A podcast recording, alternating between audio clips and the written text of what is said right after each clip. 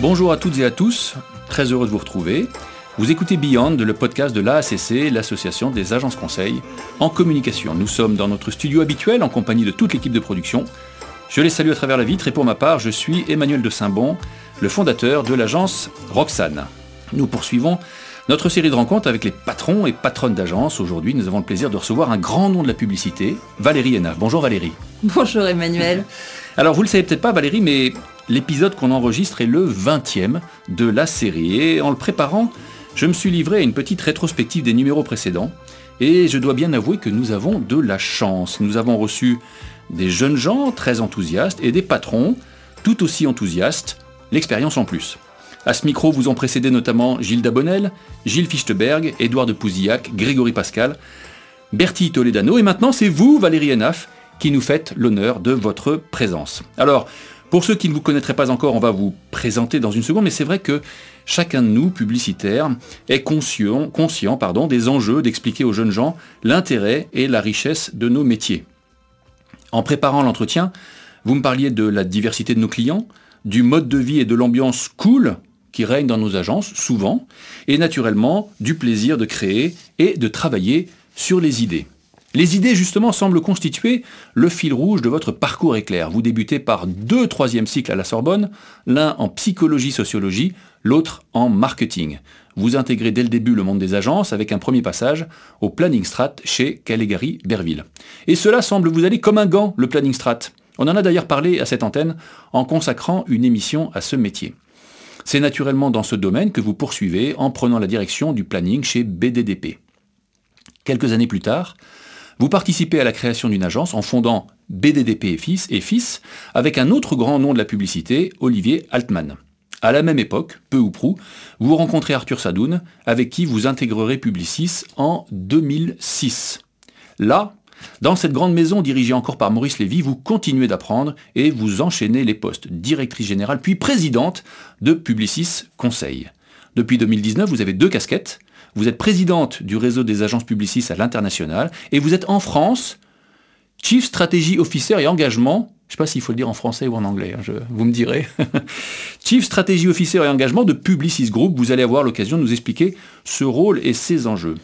Mais en préparant cet échange, il y a quand même une petite chose qui m'a frappé et que je dois vous confesser, Valérie, c'est que les informations que la toile véhicule à votre propos semblent relativement peu nombreuses, en tout cas, pour une personne de votre parcours et de votre envergure, on trouve bien sûr votre bio, quelques entretiens ici ou là, mais pas la somme habituelle de contenu que l'on trouve quand on s'intéresse à un grand manager. C'est comme s'il y avait une forme de retenue de votre part, de pondération, une, discrétion, qui d'ailleurs est la véritable marque des grands. Vous intervenez sur les réseaux sociaux, bien sûr, mais avec une parcimonie en contrepoint de la logorée ambiante. Je trouve que c'est assez à contre-courant à l'heure de l'instantanéité et du personal branding, à une époque où tout le monde peut prendre la parole sur n'importe quel sujet. Vous semblez au contraire cantonner vos interventions sur ce que vous connaissez le mieux, la publicité, les marques, la stratégie, rendant alors votre parole plus rare, donnant ainsi à vos propos plus d'impact. Je ne peux que vous en féliciter. Alors il y a quand même une question qui m'intrigue, avant qu'on aborde le cœur de notre entretien. Moi qui ai fait des réseaux sociaux mon métier, euh, vous vous en méfiez pas un peu des réseaux sociaux? On a l'impression que, bien sûr, vous connaissez le potentiel et sûrement aussi les risques, vous vous tenez un peu à l'écart ou c'est juste pas trop votre truc, les réseaux sociaux, Valérie? Dites-nous. D'abord, je suis ravie de participer à cet entretien. Merci, pour le 20e, je ne savais pas. Euh, écoutez, si on commence par, euh, par cette question sur les réseaux sociaux, non, je ne me méfie pas des réseaux sociaux. Euh, j'ai juste euh, envie d'intervenir et de, raconter et de participer à des, à des choses à partir du moment où euh, je pense que ça a un intérêt. Et donc là, j'ai accepté volontiers cette invitation parce que comme vous m'avez dit que c'était pour euh, voilà pour pour les jeunes, euh, voilà les jeunes et nos métiers. Je trouve que ça vaut le coup de, enfin surtout en ce moment, euh, ça, voilà ça vaut la peine de prendre la parole. Absolument, absolument. Alors justement on va on va en parler. j'ai dit dans l'introduction, j'ai tenté de, je sais pas comment on le prononce, de de citer votre fonction. Je vais le dire à la française, Chief Strategy Officer et engagement de Publicis. Alors j'aimerais bien que vous en dites un peu plus sur cette dénomination et que vous parliez en particulier de l'engagement parce que c'est une notion qui est très employée actuellement aussi bien dans les RH que sur les réseaux sociaux. En quoi, très simplement, consiste votre métier au sein du groupe Valérie? Alors, euh, on peut le dire en français, il n'y a aucun problème, au, contraire. Euh, en fait, je suis en effet responsable de la stratégie et de l'engagement Chez Publicis, euh, pour une raison simple, c'est que quand j'ai pris ce poste, j'ai tenu à ce que les deux soient ensemble, parce que je considère aujourd'hui qu'on ne peut pas faire de stratégie sans engagement. Ah. Et que l'engagement est stratégique. Donc, donc, donc voilà, donc c'est pour ça que les deux sont les deux sont accolés dans mon titre. Mais voilà, mais la stratégie c'est mon métier d'origine. Euh, c'est vraiment, j'ai fait ça toute ma vie et après j'ai pris des fonctions, des missions, etc. Mais c'est la stratégie qui a été la colonne vertébrale de ce que j'ai fait. Donc j'ai commencé par faire de la stratégie de communication. Mmh. Et puis chemin faisant, j'ai quand même pas mal euh, aidé sur des stratégies marketing parce que la communication est devenue expérience et en fait on pouvait plus communiquer d'un côté et puis faire vivre des choses à des gens de l'autre qui n'étaient pas cohérentes. Donc en fait on remontait finalement dans des stratégies euh, de marketing pour aider nos clients à trouver des, innovations, des mhm, services, mhm, mhm. des produits, des offres. Et puis, euh, et puis avec l'expérience, on finit par faire aussi euh, beaucoup de stratégies d'entreprise parce que la communication guide aussi beaucoup la réflexion et la réflexion, c'est une réflexion globale. Absolument. Donc euh, voilà. Donc, euh, si je prends un exemple, euh, un exemple comme Carrefour qu'on a, que j'accompagne depuis maintenant pas mal de, enfin de trois ans, on va dire, quatre ans peut-être, à l'arrivée d'Alexandre Bompard notamment, quand on s'est repenché sur le rôle de Carrefour dans la société en France et, et dans le monde, on en est arrivé à justement cette idée de champion de la transition alimentaire, parce qu'on s'est dit à un moment que c'était euh, ça qu'il fallait faire. Et donc ça embarque toute l'entreprise. C'est pas, pas simplement une campagne. C'est pas que des mots. Alors, parce que là, j'ai plein de, questions et d'interrogations. On va, on va revenir sur Carrefour dans une minute parce qu'effectivement, le cas est très intéressant. La stratégie, on comprend bien ce que c'est. On croise les données du marché, on croise la force de l'entreprise pour laquelle vous travaillez, vous définissez l'avantage concurrentiel en com ou en strat, et puis vous déroulez. L'engagement, vous avez parlé très justement d'expérience, ça veut dire quoi? Ça veut dire que vous cherchez à créer des expériences riches qui génèrent chez les gens une forme de viralité une... Ou est-ce qu'on parle des salariés? Comment vous liez cette notion de stratégie et d'engagement? Alors, moi, je ne parle pas d'engagement au sens des... si, euh, il y a aussi des gens engagés. Mais en fait, l'engagement, pour moi, c'est l'engagement de la marque et l'engagement de l'entreprise. L'engagement qu'elle prend vis-à-vis de son marché. Sociétalement. Voilà. Absolument. Donc, euh, donc, en fait, je, croise les deux parce que on s'est rendu compte que, bah, évidemment, on a tous vécu cette première grande vague de la révolution digitale. Donc ça, tout le monde l'a bien vu arriver. Euh, tout le monde, euh, toutes les entreprises se sont transformées pour pouvoir répondre à cette nouvelle relation avec les clients, c'est-à-dire qu'il fallait qu'on se mette en fait dans leur pas, euh, justement sur les réseaux sociaux, vous en parliez tout à l'heure, sur le digital, il fallait avoir un site cohérent, il fallait avoir un parcours consommateur très fluide. Donc ça, à la limite, les entreprises se sont assez rapidement, même si évidemment on est encore dedans, mais se sont transformées pour accompagner la révolution digitale. Il y a une autre révolution qui était à l'œuvre euh, un peu plus sous-jacente euh, et qu'on a bien senti justement au planning stratégique parce que la première force du planning c'est d'écouter, d'écouter les gens, d'écouter la société qui bouge. Capter les signaux faibles. Hein. Exactement. Et donc euh, ben, on voyait bien que, cette révolution sociétale elle était en marche.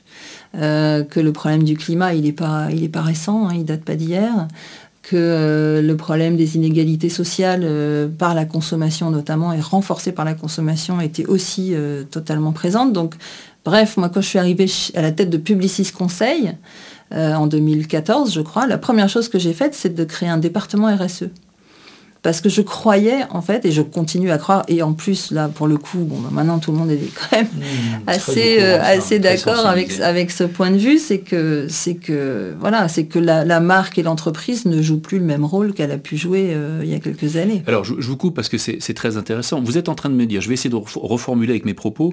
Vous êtes en train de me dire que longtemps il s'est agi de positionner une marque, de trouver une offre, de l'adapter au bon prix, de toucher la bonne cible et c'était déjà pas une paire de manches, vendre plus pour dire basiquement.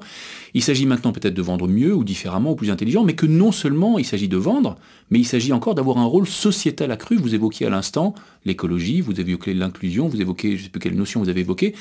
C'est beaucoup plus subtil et beaucoup plus complexe comme combat, parce qu'il y a le business et puis il y a le reste, il y a le rôle sociétal des entreprises. Oui, c'est ça.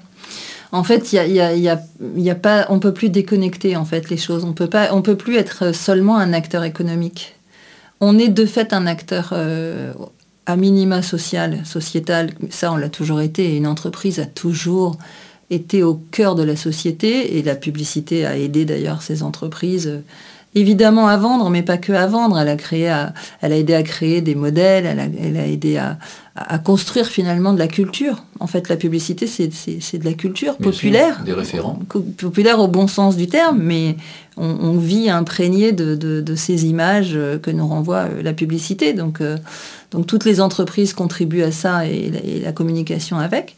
Mais c'est vrai qu'aujourd'hui, et c'est finalement le sens de l'histoire, hein, ça n'est jamais qu'une continuité, eh bien, aujourd'hui, euh, compte tenu de là où on en est arrivé, euh, on demande aussi aux entreprises d'agir, d'être des acteurs de la transformation nécessaire euh, du monde. Et c'est vrai que la publicité euh, a toujours été et est encore euh, reflète ou agit dans le sens des injonctions qu'elle reçoit par les donneurs d'ordre. Quand, il s'agissait de vendre plus, bah, il s'agissait de vendre plus.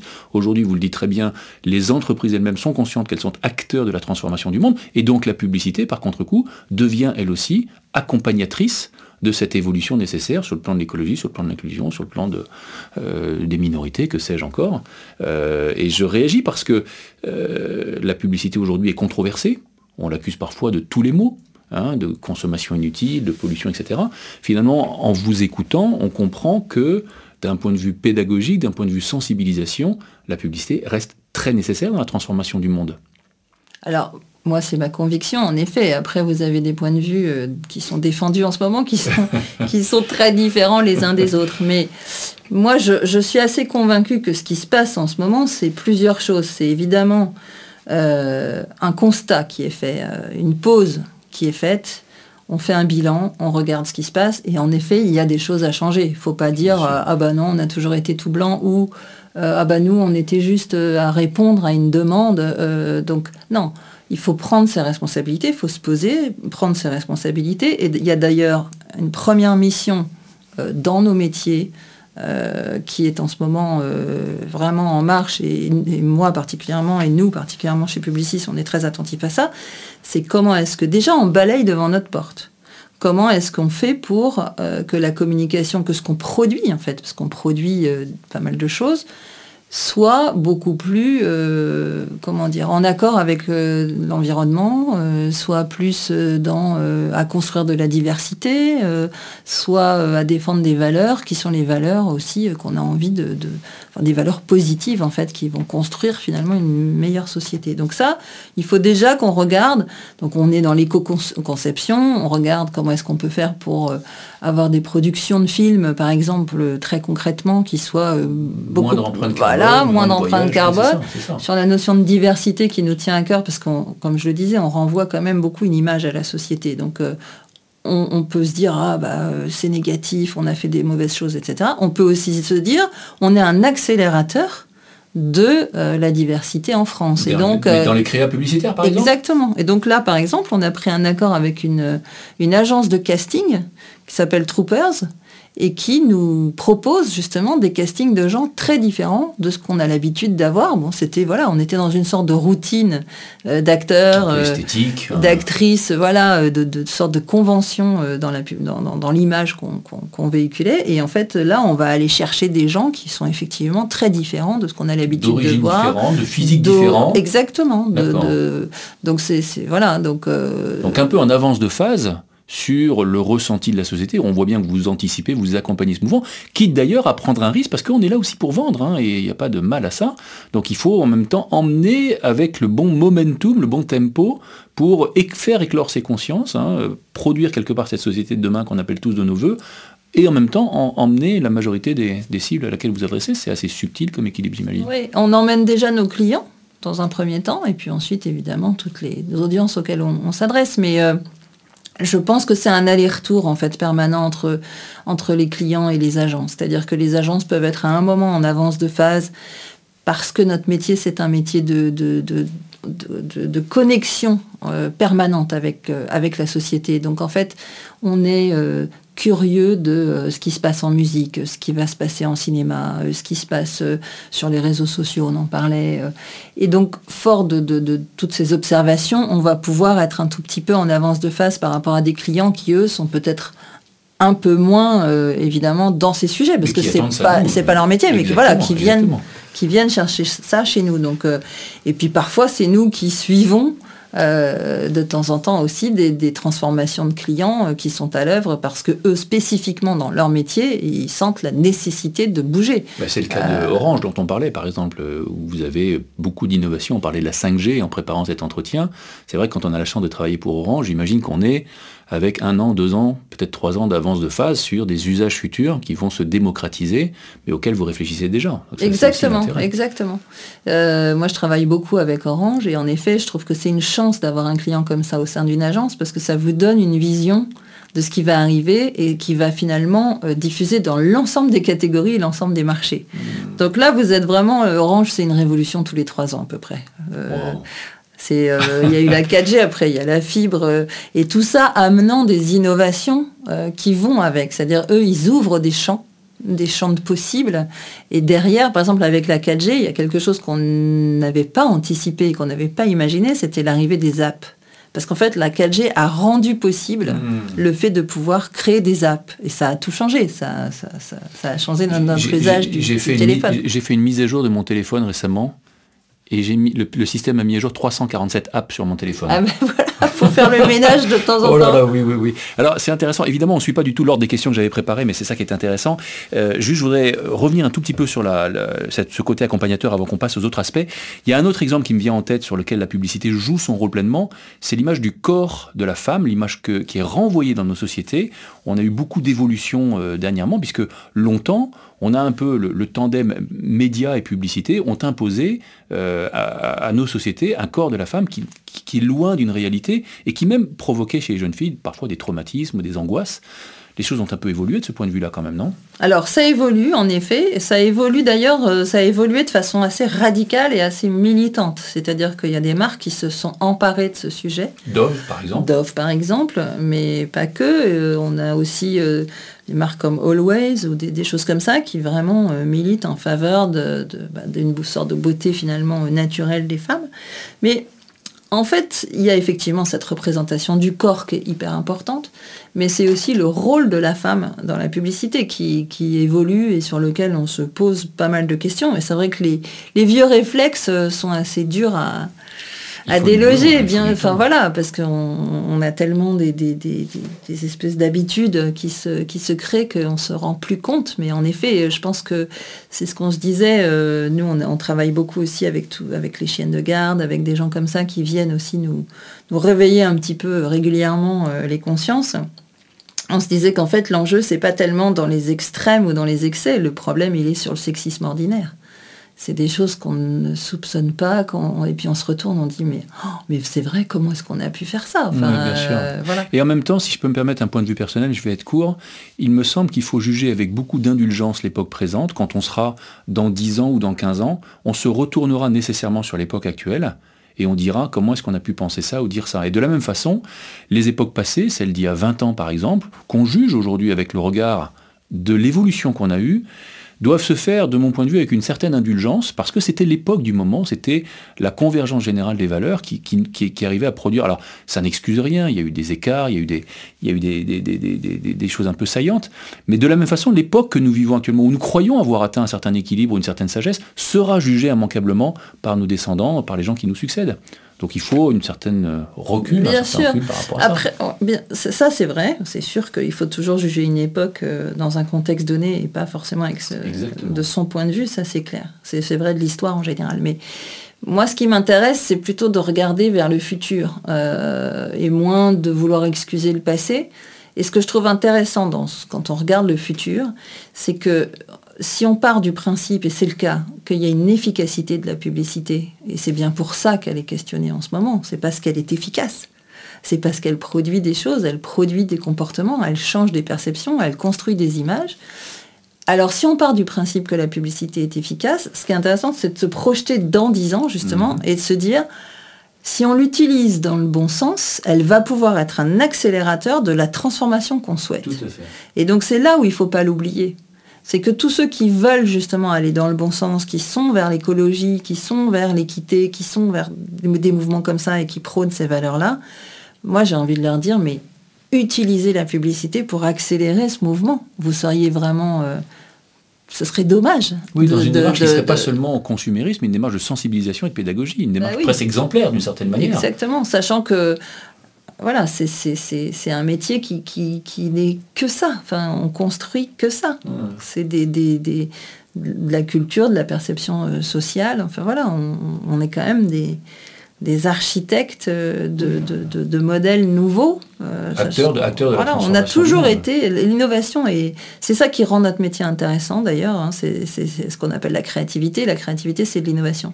On passe notre temps à chercher des idées neuves, des faits nouveaux, à construire des choses nouvelles. Donc, euh, construisons des choses nouvelles qui vont dans le bon sens. Moi, ça me paraît. Euh, Alors, c'est ça qui personnellement me passionne dans ce métier. C'est parfois aussi épuisant parce que c'est un métier d'artisanat dans le sens noble du terme. Il y a d'ailleurs, quand je regarde votre parcours, une question qui m'intriguait. J'ai relevé les différents grands clients sur lesquels vous êtes intervenus, que ce soit chez TB ou chez Publicis. Je les cite, et certains d'entre eux BNP Paribas, McDonald's, France Télécom, SNCF, chez Publicis, même type de carrière, L'Oréal, Renault, Nestlé, AXA, Yoplait. Seb, ça en fait. Alors, j'interprète et je me dis, je parle sous votre contrôle, vous êtes une grande généraliste.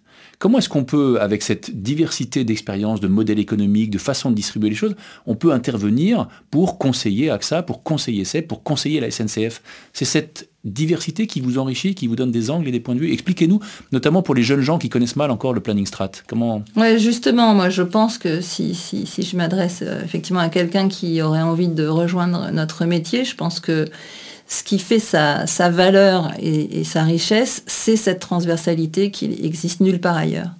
C'est-à-dire qu'on passe en effet d'un univers à l'autre, d'un marché à l'autre, d'une catégorie à l'autre, et ce qu'on apprend euh, finalement sur une catégorie, ce qu'on apprend de l'un, crée de la valeur sur la manière dont on va réfléchir autre chose. Parce qu'en fait, à l'arrivée, bah, c'est toujours le même consommateur, c'est toujours le même citoyen, c'est toujours la même personne en fait qui va acheter euh, une voiture à un moment et consommer du yaourt à un autre moment et va choisir une banque euh, aussi dans sa vie. Donc le planning stratégique, c'est vraiment cette capacité à, traiter ce qu'on appelle aujourd'hui la data, mais ça s'appelait peut-être pas comme ça euh, tout le temps, mais peu importe, on va appeler ça de la data, c'est-à-dire de l'information de savoir en fait euh, comment les gens vivent, comment, ils réagissent, comment ils pensent, comment ils mangent, comment ils, ils, sont mobiles, enfin, etc. Et comment toute cette information, on peut la transformer pour euh, réussir à leur parler là où ça les touche en fait, parce que c'est quand même aussi un métier d'émotion on travaille avec des créatifs. C'est ça, qui est assez jubilatoire. C'est ça qui est hyper enthousiasmant. Je suis pleinement d'accord avec ce que vous dites. Je, me laisse, dire que de plus en plus, et là c'est une vraie question que j'ai, une question de, curiosité, je me laisse dire que de plus en plus, les, motivations d'achat, qu'il s'agisse d'une voiture ou d'un yaourt, sont évidemment émotionnelles, sont souvent post-rationalisées, mais sont de plus en plus influencées par non pas seulement l'adéquation de l'offre à mon besoin et au prix que je suis prêt à payer, mais aussi par ce que je sais, moi, le consommateur, de l'engagement sociétal. On avait parlé un petit peu de raison d'être ou de purpose, hein, comme disent les Anglais, de la société, de plus en plus, et en particulier les jeunes gens, sont sensibles et choisissent et orientent leurs achats en fonction de ce qu'ils savent euh, des engagements. On en reparle un petit peu de, ces entreprises. Je, je vous pose la question parce que je sais que vous intervenez auprès des dirigeants pour travailler justement sur la raison d'être des entreprises,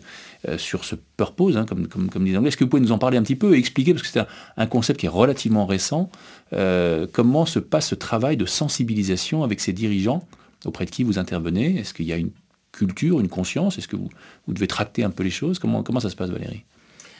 Alors, D'abord, il y a eu euh, une, phase où il y a une prise de conscience, parce que c'était pas évident. Hein, euh, les acteurs économiques ne euh, se sont pas forcément posé cette question. C'était pas culturellement dans les, esprits. Le rôle d'une entreprise était économique, elle n'était pas forcément sociale ou politique.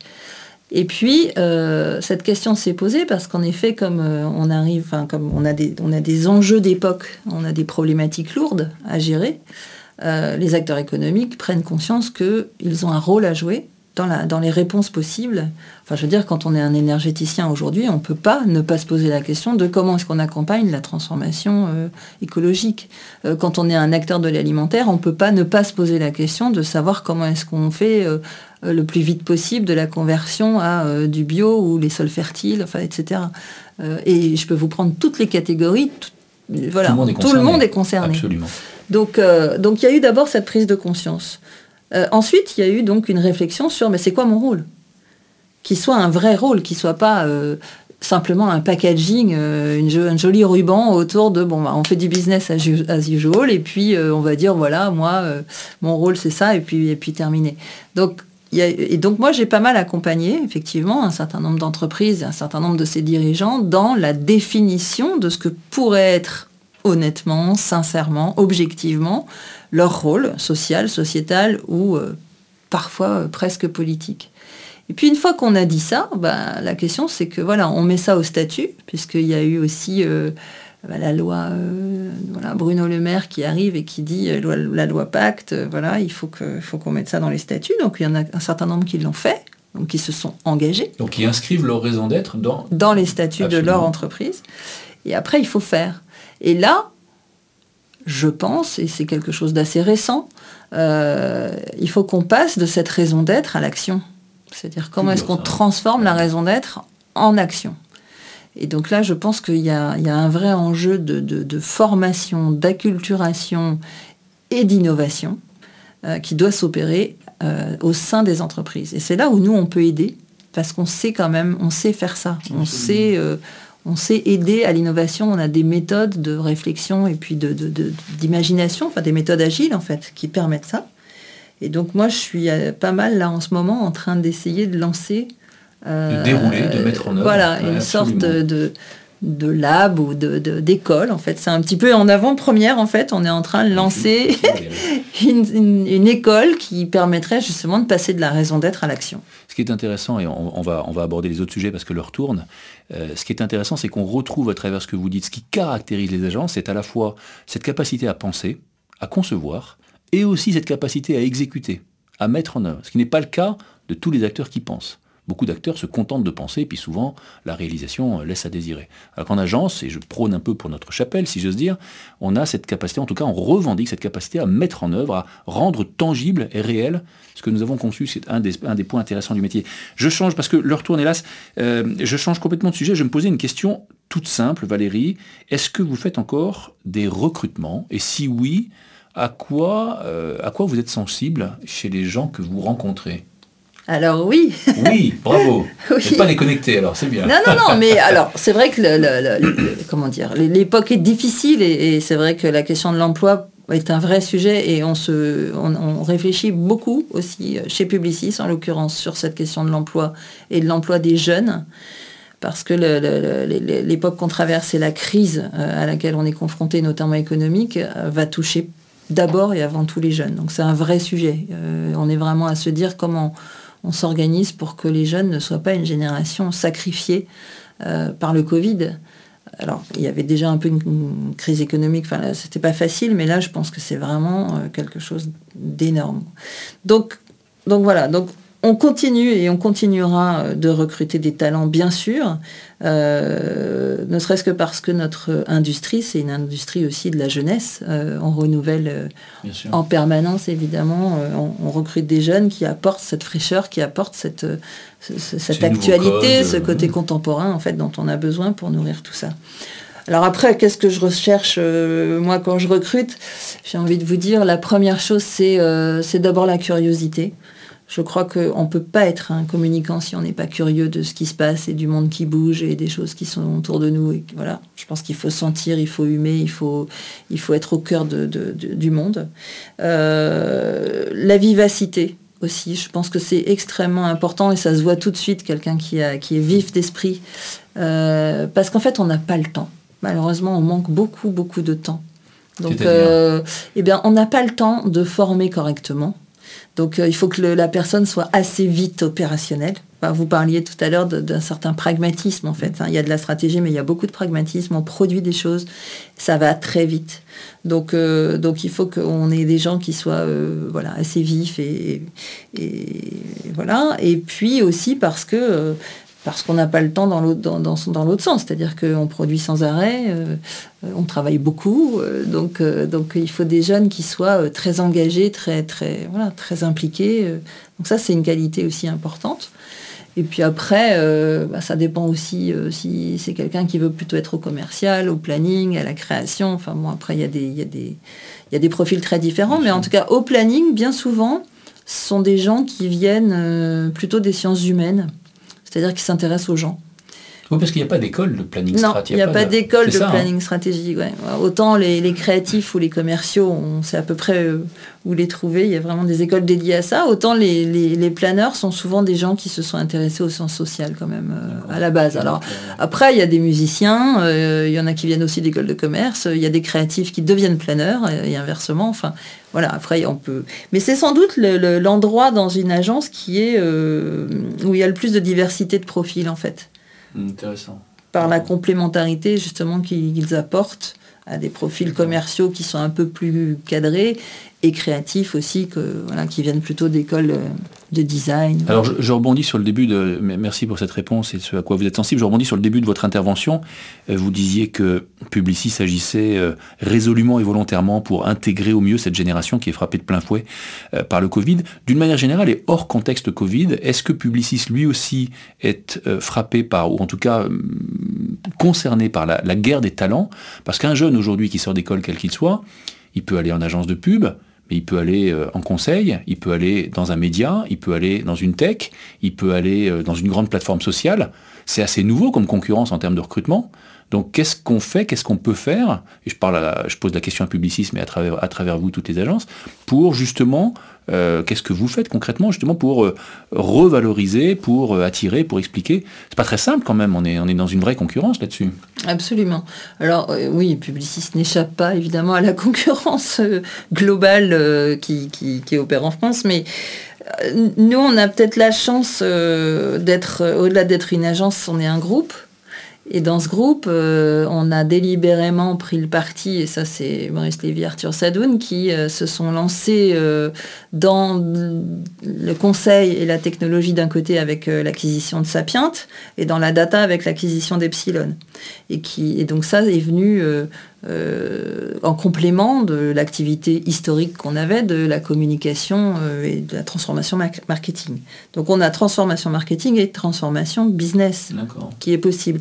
Et, l'organisation qu'on a mise en place à partir du moment où on a acquis ces, compétences qui sont objectivement, euh, au départ en tout cas relativement loin de nos métiers d'origine, euh, ça a été de se dire il faut absolument qu'on bosse ensemble.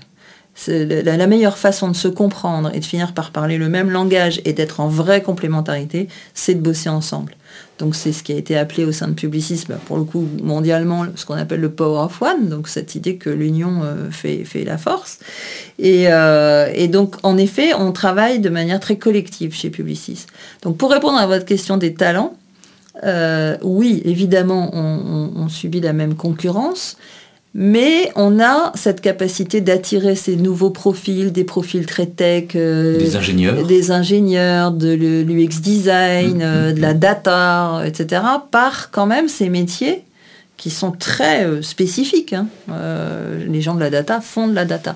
Mais l'intérêt, on le voit quand même par rapport justement à d'autres entreprises qui sont beaucoup plus silotées, c'est-à-dire qui font que du conseil en techno, par exemple, ou que de la data, c'est que le fait de pouvoir travailler aussi avec des gens qui viennent de la création, du conseil, de la stratégie, ça, c'est quelque chose d'hyper euh, original. C'est quelque chose d'unique et c'est quelque chose qui, pour le coup, attire les talents. Bien sûr, très riche, très diversifié. Voilà. Et, ça, ça fait notre force. Qu'est-ce que, quand vous voyez, on arrive à la fin de notre entretien, donc je, quand vous voyez, vous avez évoqué tout à l'heure cette jeune génération qui apporte de, la fraîcheur ou des codes nouveaux, je ne sais plus quelles étaient vos expressions. Quand vous voyez cette génération, qu'est-ce qui vous frappe Qu'est-ce que vous aimez en elle Qu'est-ce qu'elle apporte le plus à vos maisons qui sont quand même bien établies, qui sont référentielles Ça vient bousculer un peu les choses quel, quel, regard vous jetez sur cette génération, Valérie? Euh, Moi, ce que j'aime, c'est leur, euh, c'est leur décontraction. C'est leur, ouais, leur spontanéité. C'est le fait qu'ils partent du principe que, euh, qu'ils envoient au chapitre. c'est aussi leur esprit d'entrepreneuriat.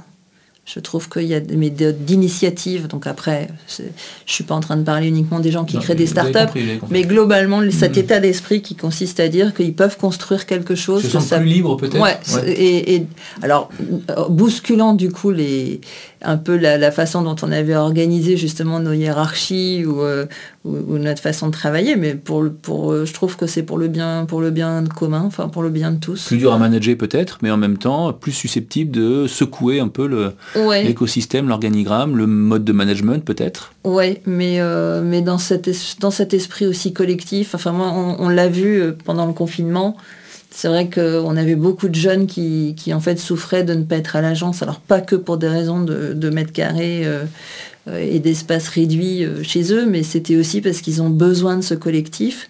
Et c'est vraiment un collectif qui est beaucoup moins hiérarchique, euh, qui, est vécu de manière, euh, voilà, chacun apporte sa valeur, euh, apporte sa, contribution et co-construit. Cette, cette, notion de co-idéation, elle est vraiment extrêmement forte chez eux. Et moi, je trouve que c'est quelque chose de, relativement nouveau, mais qui mmh. produit des choses hyper intéressantes, surtout dans la complexité à laquelle on est confronté. plus ça va, plus c'est complexe parce que on a des parcours clients qui sont euh, sur l'ensemble des touchpoints, on en a des, points de contact, euh, on a euh, plein de médias, plein d'endroits où il faut aller toucher nos clients et créer une, expérience vraiment unique, etc. Et pour ce faire, on a besoin de toutes les expertises, mais qui convergent en fait mmh. vers un même but, vers une même idée, vers. Euh, Il y a un autre point qui est intéressant, et, ce sera peut-être mon, avant-dernière remarque avant une, question euh, finale, euh, c'est que ce que vous dites sous-tend l'idée d'un mode managérial d'une organisation qui, qui est souple, qui est ouverte, qui est peut-être un peu plus plate, que dans d'autres environnements, un mode où on peut effectivement s'exprimer, prendre davantage d'initiatives, où culturellement les choses sont plus acceptées. Ça, c'est peut-être intéressant, effectivement, quand on a 28 ans, quand on a 25 ans, quand on a 24 ans, de venir travailler dans ces environnements où on a la possibilité, effectivement, de, bah, de prendre une certaine direction et qu'on n'est pas obligé de suivre. Euh, Exactement. et c'est vrai euh, collectivement, c'est vrai individuellement. C'est-à-dire qu'il y a une bien plus grande tolérance sur euh, qui on est et le fait de pouvoir exprimer qui on est, je pense, dans nos agences que euh, parfois dans certaines entreprises plus, plus traditionnelles. Potentiellement, potentiellement. Dernière question, euh, Valérie, puisque vous êtes, vous êtes une, planeuse, une planning strat d'origine. Question très simple. Quel conseil vous voudriez donner à des jeunes gens qui sont actuellement en études et qui se posent la question du planning strat? Comment est-ce qu'on fait pour devenir un bon, un bon strat? Qu'est-ce qu'il faut faire? Qu'est-ce qu'il faut avoir? Qu'est-ce que vous avez envie de leur dire à ces jeunes? Le, planning stratégique, c'est quelque chose qui est difficile à, définir. C'est vrai que c'est un métier qui est, euh, qui est très large. Euh, et bon, c'est pas évident parce que commercial créatif, euh, c'est toujours beaucoup plus simple. Moi, je pense que ce qui est important, c'est de s'intéresser au monde qui nous entoure, c'est de s'intéresser aux gens qui y vivent. Ça, c'est fondamental. Je pense qu'un très bon planeur, c'est un planeur qui, avant d'arriver avec une solution, c'est un planeur qui écoute. Et ça, c'est une qualité qui est relativement rare. euh, écouter l'autre et même déjà écouter le client, parce que bien souvent, on ne comprend pas le brief parce qu'on n'a juste pas écouté. Euh, après, je pense que c'est un métier qui nécessite quand même d'avoir une culture euh, générale, alors pas au sens euh, scolaire du terme, mais une, ouverture d'esprit et une culture de, des choses qui soient assez, assez contemporain. Hmm. Voilà. Et puis après, il faut aimer, euh, euh, il faut être assez créatif quand même dans, dans, la façon dont on, dont on va proposer des idées à des créatifs. C'est-à-dire qu'en fait, on a beaucoup parlé du, du saut créatif c'était, amusant parce que moi, j'avais euh, comment, Jean-Marie Dru comme patron euh, chez BDDP, qui est devenu TBWA. il a d'abord écrit un bouquin qui s'appelait Le saut créatif. Et ensuite, des années plus tard, il a écrit un livre qui s'appelait Disruption. Et pour moi, Disruption, c'est le saut stratégique. Et en fait, il, a compris, enfin il a compris, il, a, il a voulu euh, dire que finalement, avant le saut créatif, il y a le saut stratégique. Mmh. Et donc réussir ce saut stratégique, c'est quand même un acte de créativité. Donc il faut aimer créer, il faut aimer trouver des idées. Écoutez, super, merci pour cet hommage à Jean-Marie Dru. J'espère que, et j'en suis sûr d'ailleurs, la façon dont vous parlez du planning pourra susciter des, vocations. On arrive à la fin de notre émission, Valérie. Euh, je remercie chacun de l'avoir écouté. On espère que vous avez apprécié. Euh, je vous rappelle que nous dépendons aussi de vous. Vous pouvez liker, commenter, partager, parler autour de vous de ce podcast. C'est important parce que votre soutien est le bienvenu. Valérie, un immense merci. Merci à vous. Merci, merci pour ce, témoignage et, vos conseils. On espère que vous avez apprécié ce moment et même qu'on pourra recevoir d'autres dirigeants cadres de Publicis. Merci à César de Pouilly, à la technique et à la post-production. Cette émission, je le rappelle, a été produite à l'initiative de l'AACC, l'Association des agences conseils en communication, et je vous invite à nous retrouver sur le site de l'association aacc.fr. Salut à tous, bonne journée.